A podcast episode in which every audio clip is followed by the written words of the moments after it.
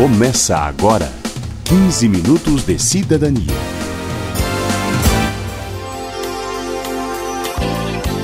Aqui é a Adriana Romeu e este é o espaço reservado aos seus direitos. A cada duas semanas nós colocamos em pauta um tema para verificar o cumprimento das leis e oferecer dicas para o cidadão cobrar seus direitos. Confira as edições anteriores do programa na internet pelo endereço www.radio.câmara.gov.br. No programa de hoje, vamos explicar o que a legislação brasileira define como pensão alimentícia, quem deve arcar com esse compromisso previsto no Código Civil e os casos em que a inadimplência pode levar à prisão. Você sabia que a mulher também pode ser obrigada a pagar pensão ao ex-marido? E ainda que a justiça tem dificultado a vida de madame, de pessoas que ficam penduradas em pensões por muito tempo, quando tem vários meios de renda? Tudo isso você acompanha agora no 15 Minutos de Cidadania.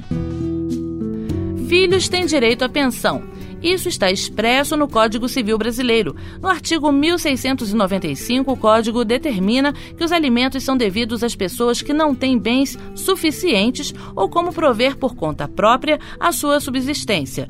Mas há outras regras relativas ao pagamento da pensão, como a questão da idade limite, por exemplo. Vamos começar com a explicação do professor de Direito e vice-presidente da Comissão de Direito Civil da OAB de São Paulo, Mário Benhame, sobre o que deve compreender a pensão alimentícia, seja ela paga por consenso entre pai e mãe ou por meio judicial. Quando a pessoa está necessitada, ela procura a pessoa obrigada a alimentar e pleiteia os alimentos. Pode ser feito amigavelmente e se houver resistência, então aí apela-se para o judiciário. A pensão alimentícia, os alimentos compreendem o, o suficiente para a alimentação propriamente dita, para o vestuário, para a habitação, para a educação e também para o lazer. Na separação de um casal, quando há acordo entre as partes, os juízes conversam com a criança para saber com quem ela prefere ficar, se com o pai ou a mãe.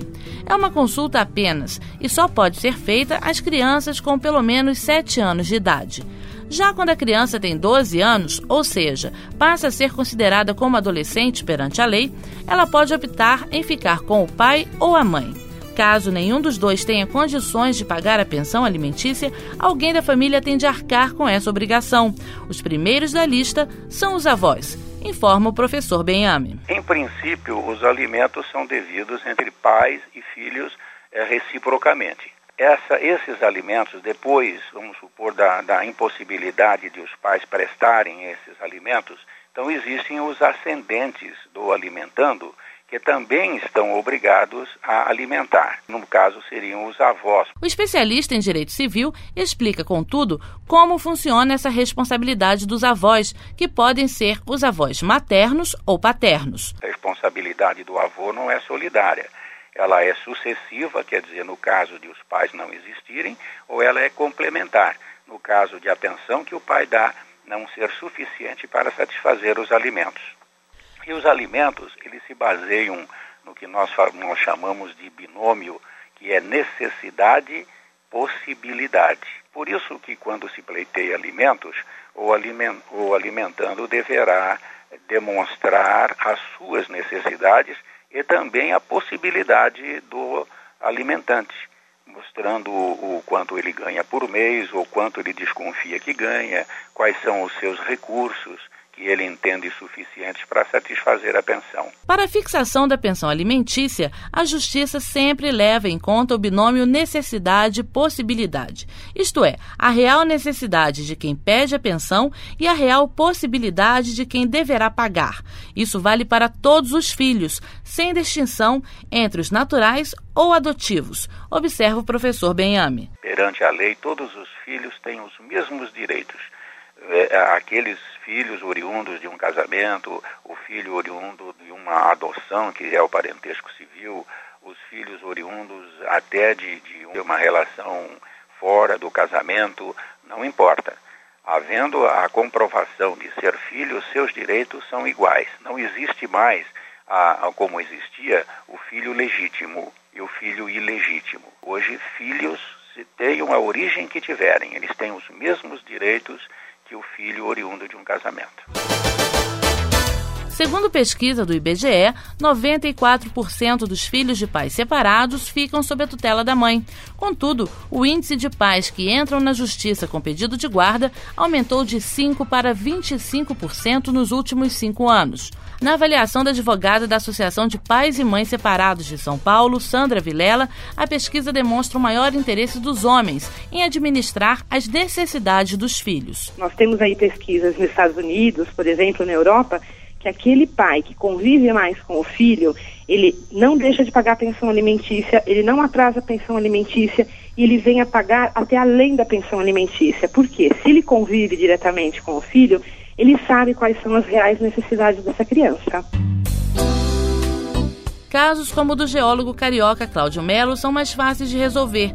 Ele e sua ex-mulher mantêm uma boa relação. Isso permitiu um acordo amigável sobre o que seria melhor para o filho Felipe. Sem a necessidade de discussão na justiça, ficou acertado que era melhor que Felipe, atualmente com 11 anos, fosse morar com o pai, conta o geólogo. Mais a questão mesmo operacional, porque ela teve a opção de, de, de conseguir um apartamento para ela é, num bairro distante onde o Felipe estudava e ela optou de não trocar o colégio dele, que é um colégio federal, é 15 minutos da minha casa, então ela preferiu fazer assim. Ela abrir a mão, ele ficar comigo e inverter os papéis. Como eu ganho mais que ela, então sempre foi comigo, nunca teve uma coisa certa, ele vai dar tanto, uma pensão, um valor estipulado, nunca foi.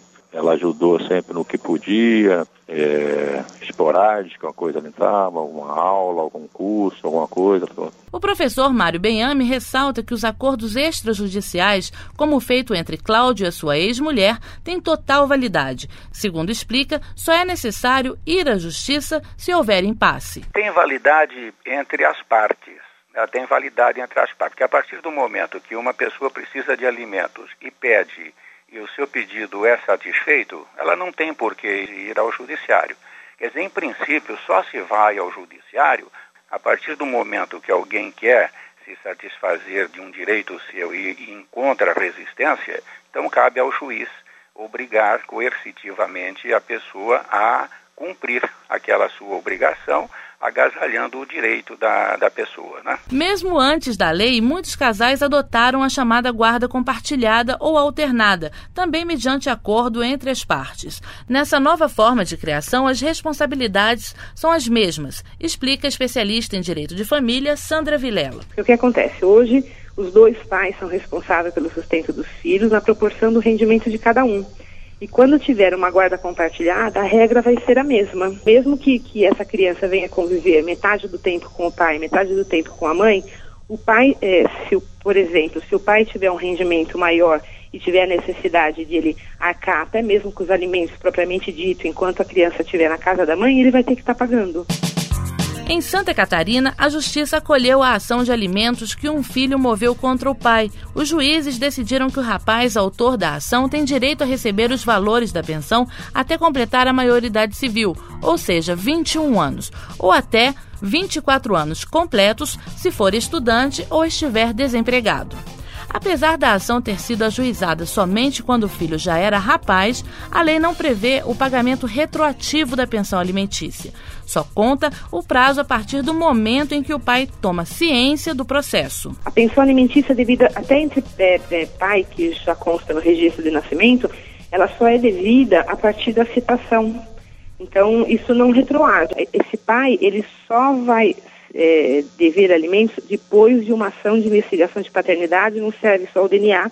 É lógico que um exame de DNA ela tem condições de entrar na justiça, já tem a prova feita né, da paternidade é, e a partir da citação da pessoa, não retroage a citação. Em outra decisão, o Tribunal de Justiça de Santa Catarina determinou que a mãe pague pensão à filha deficiente que mora com o pai, mesmo tendo ela poucas condições financeiras. A Justiça fixou o pagamento em um terço do salário mínimo mensal, por entender que a mãe que não fica com a guarda da filha não se exime do encargo de prover as necessidades da menina. Assim como essa mãe catarinense foi obrigada a pagar pensão para ajudar no sustento da filha que mora com o pai, há outros casos em que a mulher pode ser obrigada a pagar pensão ao ex-marido, explica a advogada Sandra Vilela. Na verdade, tanto o homem deve pensão alimentícia para a mulher, como a mulher deve pensão alimentícia para o homem. Né? É, uma, é uma, uma via de mão dupla. Só que é lógico, se a mulher não só trabalha, como tem um potencial de trabalho, assim como o homem trabalha, tem um potencial de trabalho, é, não tem por que um ou outro pagar a pensão alimentícia. Mas se um tiver a necessidade e o outro a possibilidade, é, é, vai ser devida a pensão alimentícia entre os cônjuges, sim. No próximo bloco, prisão por não pagamento de pensão, um dos raros casos em que uma pessoa pode ser presa por uma infração civil e não penal. E ainda a atenção da justiça para quem se encosta no recebimento de pensão quando tem condições de se manter sozinho. Voltamos em um minuto.